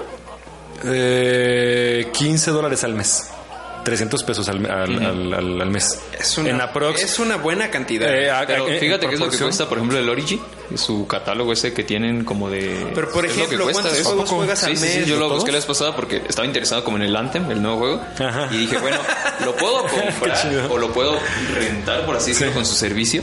Y bueno, vi los precios y dije, bueno, mejor con 3, 4 meses que lo pague, me compro el juego y es el que Básicamente. jugar, o Entonces, lo que hacíamos con él era eh, cuando aún existían los blockbusters, Ajá, dábamos un juego el lunes, porque ya no lo teníamos. El, el viernes ya lo habíamos acabado, güey, ya no lo te ocupábamos comprar. Ajá, sí, Qué chido. Entonces, güey. pues, lo dábamos prácticamente por el- 5 días y en esos 5 días nos lo acabábamos en 2. Ajá. Es la traducción del blockbuster al- a la actualidad, o sea, es un servicio como que te Exacto. rento el juego, por así decirlo. Sí, pues sí. Mucha gente se refiere a los juegos, a los servicios digitales, básicamente como rentas. Ajá. Ya ni siquiera tienes tú los derechos y es cuestión de que dejen de estar accesibles por cualquier cosa, ya sea licencias Ajá, o, sí, sí, sí. o problemas con el servidor o, o- o de pronto cosas que, que dejan de funcionar o de actualizarse. Deja de tener acceso a Esto ese quizás tipo de también juegos. cambia la forma en cómo se desarrollan videojuegos, ¿no? O sea, porque el consumidor, la mentalidad del consumidor de videojuegos va a empezar a cambiar, o de ciertos consumidores de videojuegos. Yo siento y van a esperar ciertos productos o ciertas, se va a crear cierta necesidad de, de mercado en cuanto a videojuegos. El nicho al que pertenecemos, de alguna forma, si no somos, si somos más, a- más eh, adeptos al formato físico, seguimos siendo una minoría, ¿eh, compadre? Estamos ahorita siendo el 25%, 30% de la proporción. A veces, algunos títulos cambian, algunas plataformas es distinta la proporción. También te acuerdas que dentro de 10 años se van a seguir desarrollando juegos para Switch porque Switch va a ser la consola indie de desarrollo independiente pirata por el Ya va a ser el ¿no? Switch Pro. Sí, algo así. Switch Pro U, U. Switch Pro U. Alguna cosa así de aquí a 10 años. pero- 3D, güey. Ah, 3D. 4D, mejor. Va a estar interesante a ver qué es lo que, cómo, cómo, cómo es lo que nos depara, pero yo siento que sí. Hay cambios que van a hacer. Te digo, no se me hace que sea tan drástico esto. Eventualmente tenía que pasar.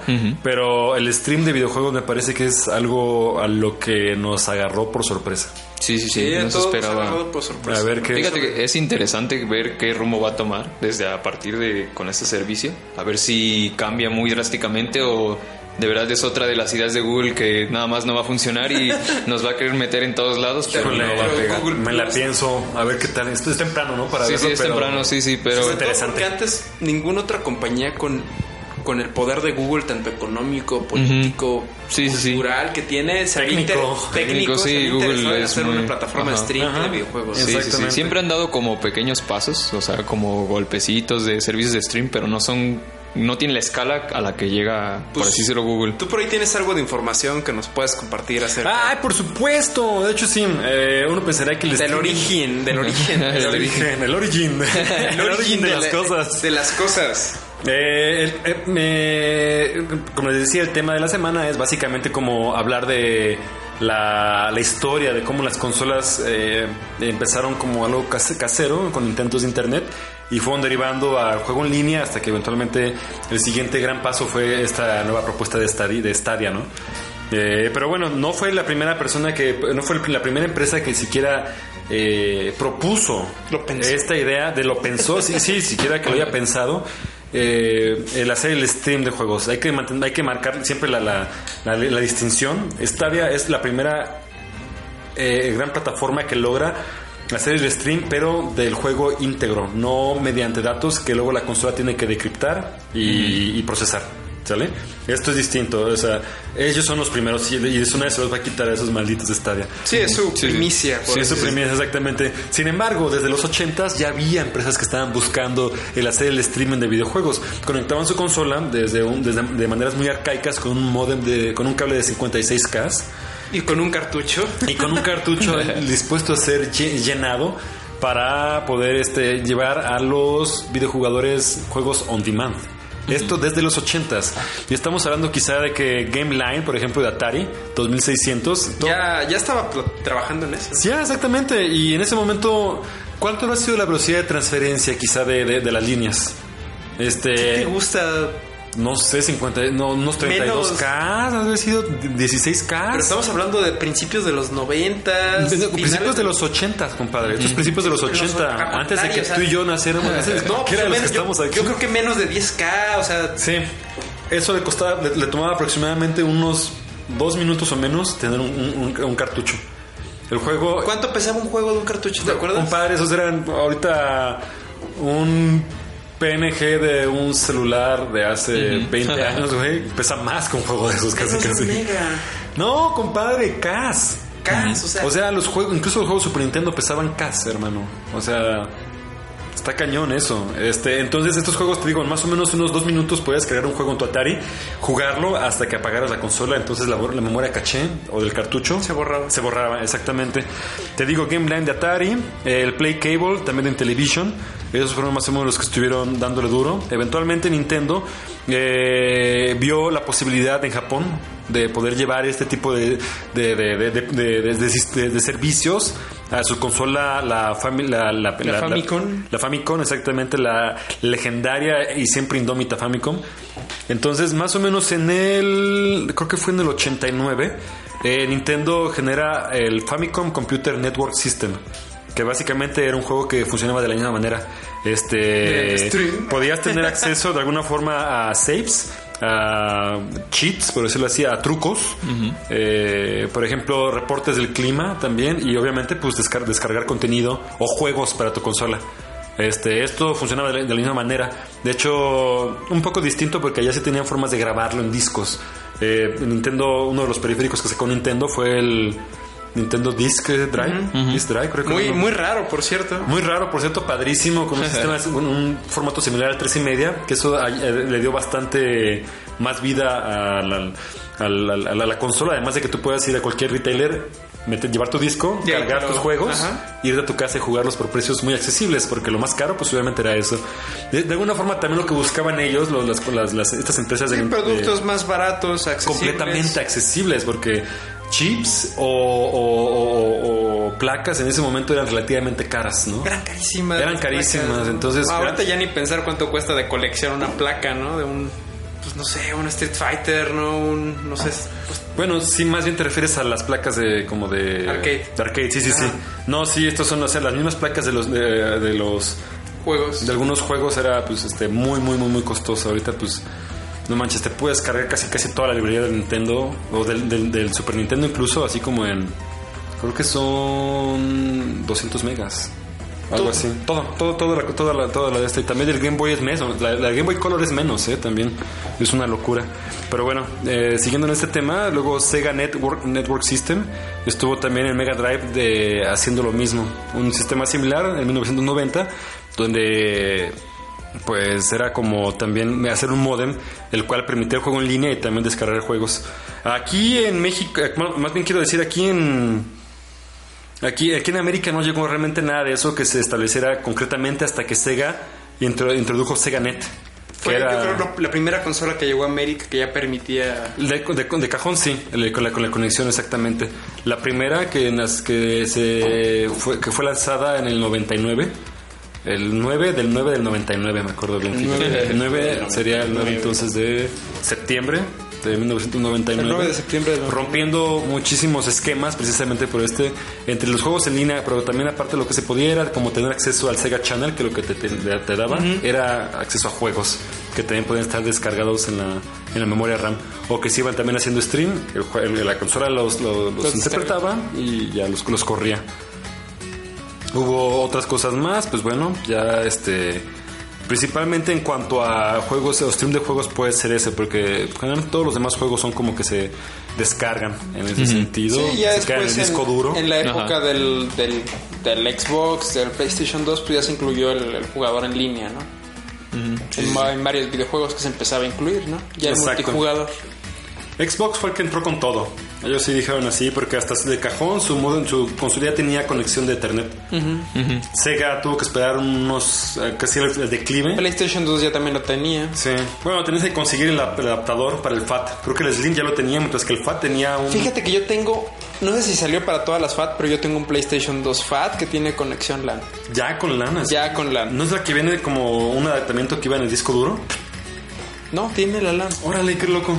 No, entonces pues sí, sí. No decía una versión así súper extraña, ¿no? Que al rato cuesta como 300 dólares o una cosa así. Pero yo tengo una PlayStation 2 con entrada LAN. Órale. Porque yo tenía un videojuego, no me acuerdo bien del nombre, pero yo tenía un videojuego que se jugaba en línea y lo jugábamos con mi carnal. Chidísimo. Lástima que después el PlayStation 3 pues fue de los, eh, la última consola en tener un servicio en línea gratuito. Desgraciadamente. Todos los demás ya lo entraron directamente En a... la, final, en, la, en la época final de la Play 3, ¿no? Fue que se incluyó esto. ¿El costo? No. O, sea, hasta la Play 4. el costo siempre ha sido Play 4. A La fecha yo tengo PlayStation Plus. No, y, ah, no tengo, yo sin tener PlayStation Plus podía jugar en, en Play 3. Borderlands 2 precisamente lo El jugaba. 4 así fue con- el primero que... Ajá, 4 ya dijo, va, o sea, no pueden jugar en le línea. copió- le si no copió al tienen- 360. Xbox fue el primero que empezó a Ajá. cobrar por eso. Sí, Con el Gold. Sí, con el Xbox Live, exactamente con el Gold. Y pues eso es básicamente como la, la historia. Sí, este ha sido ha sido un intento pues este muchas veces por, por, por ahorrar. Ahorita eh, los, los- con el, el caso de Stadia lo que nos va a hacer ahorrar pues va a ser por ejemplo en, en equipos quizá de procesamiento alto, o sea, olvídate ya de tener que pensar en un procesador última generación o una tarjeta gráfica. Sí, sí, sí. Eso puede ser, eso va a generar a veces hasta con que tu se devalúen. dispositivo móvil puedes, podrás hacerlo, ¿no? Si, te- si aguanta la resolución tu dispositivo móvil, Se va, a se va a devaluar y va a cambiar también el mercado de la, de, de la, de la computadora según el éxito de esta sí, nueva sí. plataforma. sí, porque volvemos a lo mismo, pues no muchas personas van a poder acceder a él, ¿no? Exactamente. Pues habrá que ver, yo creo que todavía no hay que empezar con a decir de como, no, ya el formato físico ya se murió, ¿no? Y vamos a empezar a vender todas nuestras colecciones ya a la fregada, ¿no? Algo, algo por lo que pienso hacer este podcast o de las cosas que me gustaba la idea de hacerlo es que ya que lleguemos, por ejemplo, al 101, va a ser así como, bueno, en el programa número uno, Hablamos ¿de qué de... se habló? Y así, órale, clávate con las cosas que pasaron en ese momento. No, pues en el programa 139 que estemos hablando, no sé si todo sale bien en aproximadamente dos años.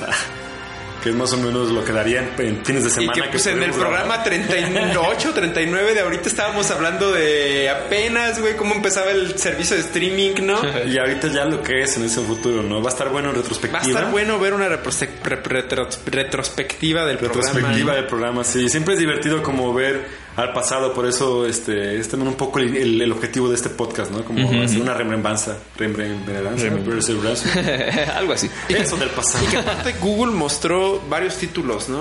Corriendo, como Sí. Assassin's Creed Odyssey, Pues estaría bueno ver que... que, va a otros No me acuerdo qué más, ¿no? pero ya por ejemplo varios va- varios estudios ya tienen kits de desarrollo. Es el caso de Super Meeting. O sea, podremos hablar de exclusivas. Eh, este, Robio también. De- seguramente va a haber Sí, sí, sí, exclusivas, pero exclusivas, pero un créeme que va a haber exclusivas, compadre. De otra manera se van a poder quizá correr otro tipo de títulos. Ujú, sí, sí. O títulos online como lo que, lo que mencionamos. ¿Cómo vamos a poder tener un, un MMO de 500 personas en una consola o en una PC normal? O sea, quizá puede que haya, pero no hay infraestructura. Pues es que posiblemente podamos ver videojuegos tan ambiciosos, de verdad. O sea, que en su Sí, desarrollo sí. sea tan ambicioso y que pueda ser posible, ¿no? Sí, dicen que el kit de desarrollo es sencillo. Lo único, lo único complicado es como meter la parte de, del multijugador. Sí, eh, yo a creo que partir de, de lo remoto, pero según eso es lo que es lo que leí, así de que ya hay varias Y personas. Google va a trabajar en eso, porque obviamente. Sí, él te lo va a querer meter, pero hasta por Van a multijugadores. tener así Sí, como el- están, por ejemplo, los evangelizadores de, de Unity, que es este engine. Va a haber eso es igual por todos lados de, de, de- de Stadia. Va a ser muy interesante y no duraría contra. Pero fíjate que va a ser también interesante ver como la pelea entre estos servicios y los que están ahorita de consolas o algo así. Porque si sabemos, bueno, van, están rumoreándose ya el PlayStation, por así decirlo, 5 Sí, o cosas claro. así. Entonces, si Google va a entrar con todo este servicio y ellos van a seguir por su lado con sus consolas, bueno, yo creo que ahí va a haber un intercambio como de qué, qué va a ser lo que va, ¿eh? lo que va a ganar, ¿no? O sea, por un lado sí va a funcionar ese servicio de streaming o no y va a morir como un intento fallido o las consolas son las que están determinadas a ya morir en esta generación. ¿Qué es lo que va O a pasar? ganar O sea, la batalla, ¿qué- no o ganar la batalla. ¿Qué es lo que va a pasar después de Es eso? que No sé. pues ya, o sea, el negocio muchas veces de, la- de, de- de las empresas o de los estudios con consolas es vender la consola y vender eventualmente los juegos. Los juegos, ¿no? ajá. Nintendo volvió un poquito a sus prácticas de los de los de los 90s, 80s, donde aparte ellos venden el acceso a su a su a su formato. Sí, sí, sí. Ok, entonces ya con esto va a ser un cambio distinto. Quizá las formas de monetizar. Habrá, como, como menciona, habrá, habrá los aferrados. Pon tu que el PlayStation 5, como se mencionaba, que puede tener incluso retrocompatibilidad con los primeros, con las, con las pasadas cuatro generaciones del Sí, sí, PlayStation. Eso puede estar interesante. Para sobrevivir, o Sí. sea. Eso puede ser, sí, o sea, tal vez es como, pues va, ¿no? O sea, o sea, pues ya mejor los dejamos, o sea, en, vez de, ¿por qué estar así como que necesariamente vendiéndole el juego cuatro o cinco veces a un usuario para que Pues pueda- permitirle jugar esas cuatro veces sí, que sí, ya lo compró en la consola. Sí, o sea, ¿no? claro, ellos dicen, claro que sí, Money, pero creo que ya empieza el momento en el que el, el declive es hacia el otro, hacia el completamente el otro lado, donde dicen, no, pues más bien lo que tenemos que hacer para ganarnos, o sea, el- o sea, vienen consolas, la próxima generación, los nuevos que le quieran entrar, los que ya están y aparte Stadia, ¿no? Entonces, sí, sí. ya más bien es como afianzarnos a los que estamos así como, vénganse, hay que hacer bolita y con lo que tenemos... pues, Hay que somos- aguantar hay que la aguantar, sí, tormenta, sí, sí. ¿no? Y el putazo que se viene. Y adaptarnos según nos convenga. Yo creo, pues. Porque puede ser que pues llegue y les parta la madre o los sienta a todos así y les baje los pinches pantalones, ¿no? Puede ser, es que será como cuestión de tiempo para ver Porque qué, como- cómo evoluciona. Como decíamos al principio del programa, pues las compañías están adaptando, se están haciendo alianzas para poder sobrevivir a lo Por que viene. supuesto. ¿no? Sí, sí, sí. Estamos viendo cosas que nunca se habían visto antes. Por eso me intriga tanto esto que está pasando y tengo tanto como la mira puesta en el siguiente paso a este medio, Lo que, que, son sí, los juegos. Lo que sí es que el formato físico de colección va a subir muchísimo de precio. Probablemente. Sí, probablemente. Sí, sí, sí. Es más, este. Ahorita la, la escena del modding, por ejemplo, para hacer las flashcards, que donde un, un cartucho de Nintendo, Super, Game Gear, eh, Advance. lo que sea, Advance, cualquier cosa, tú le puedes meter una memoria eh, micro SD y meter eso. Ese tipo de cosas van a seguir quizá como en... en- en- Posiblemente suban sus ventas, ¿eh? No lo dudes. sí, sí, no. Sobre todo en países latinoamericanos, en países donde existe una necesidad económica y que pues, hay mucha fanaticada en cuanto a videojuegos, vaya a ser algo muy aún más popular, ¿no? Pero bueno, para concluir ustedes, bueno, por lo menos aparte del tema, ¿cómo proyectan esto que pase quizá, eh, cómo nos podemos ver las cosas en un año?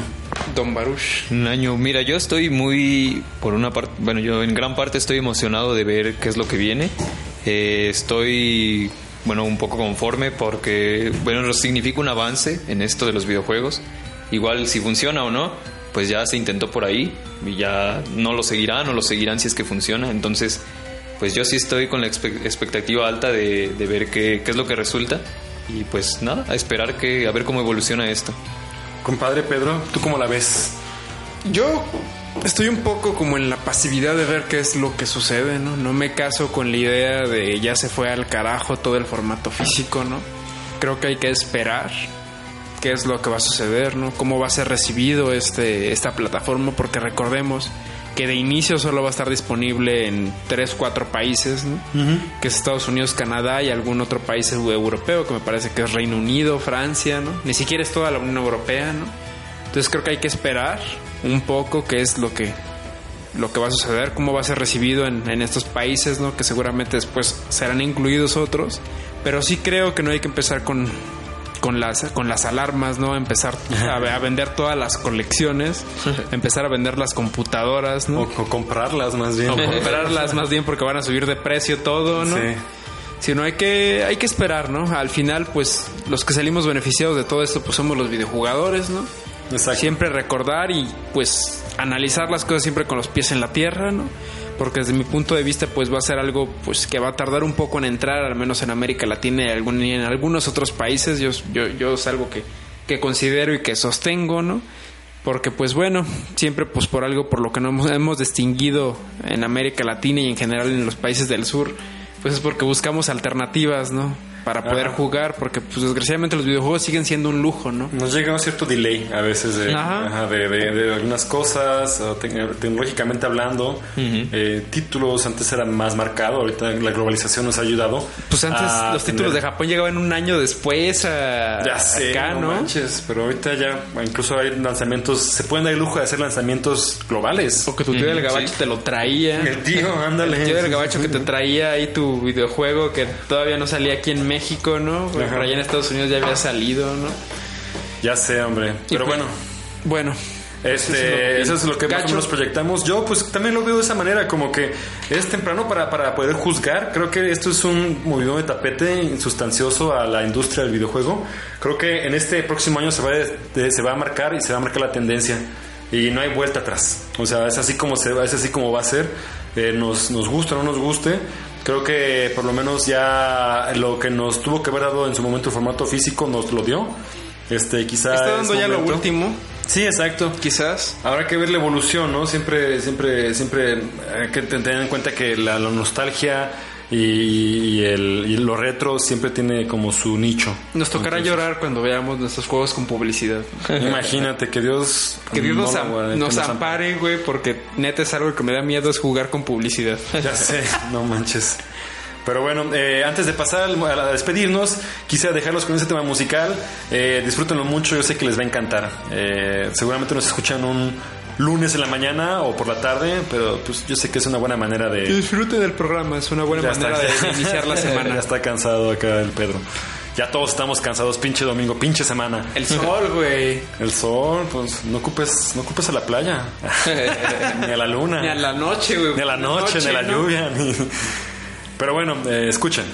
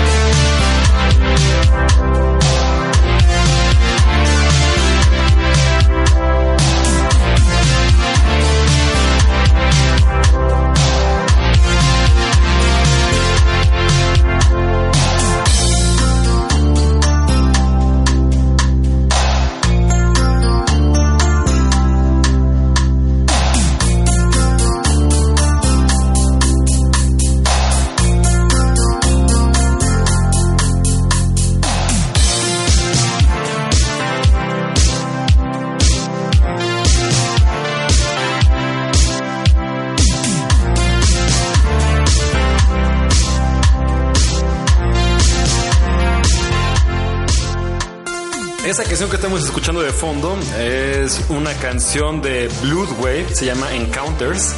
Eh, van a escuchar que las tonadas son muy similares. Básicamente los samples fueron tomados de la canción de eh, Betty Davis Eyes, creo, de Kim, Ker. Eh, es una canción como de los años 80 eh, eh, como tipo ese tipo de rock pop que estaba tan de moda en esa época. Más bien como medio sync rock pop. Ah, está padre, en fin.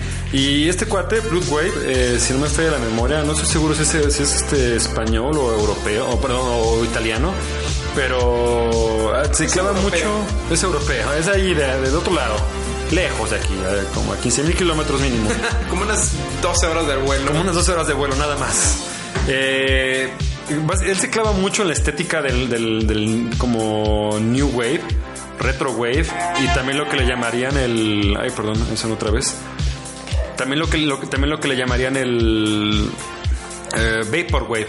O sea, como que tiene mucho este estilo, incluso también medio raspándole al estilo de. al estilo de. ¿Cómo, se, cómo le llaman a este? El Future Funk.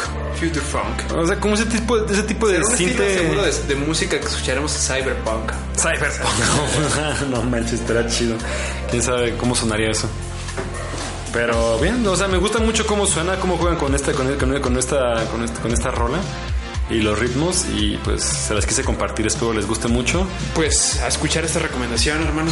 y todo lo que haga este compadre. Este, ¿qué más? Eh, pues bueno, básicamente eso es todo por esta edición del podcast. Ya por fin este se concluye el número 38, eh, disculpen, me equivoqué. En la- creo que la- en principio dije 37, Dije 39.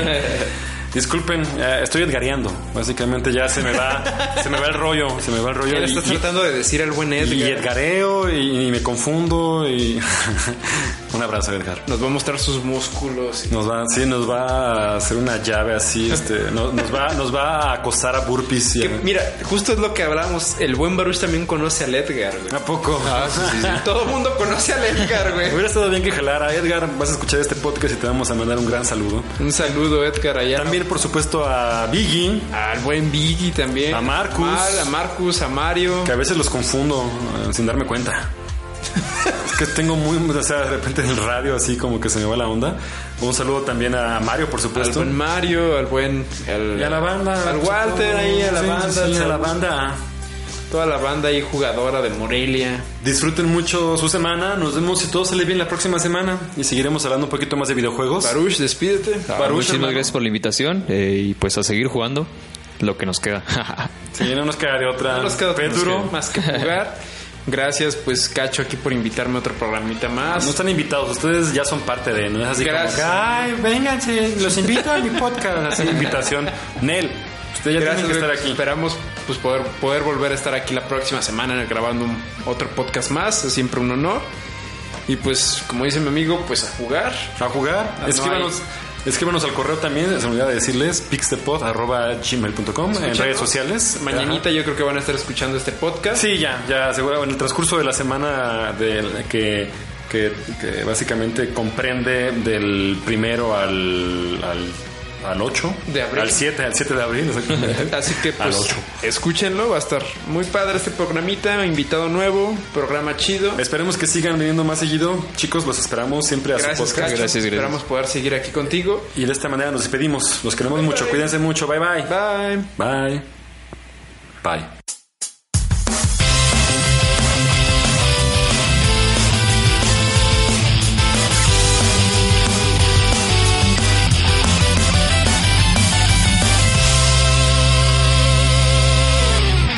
The Pod.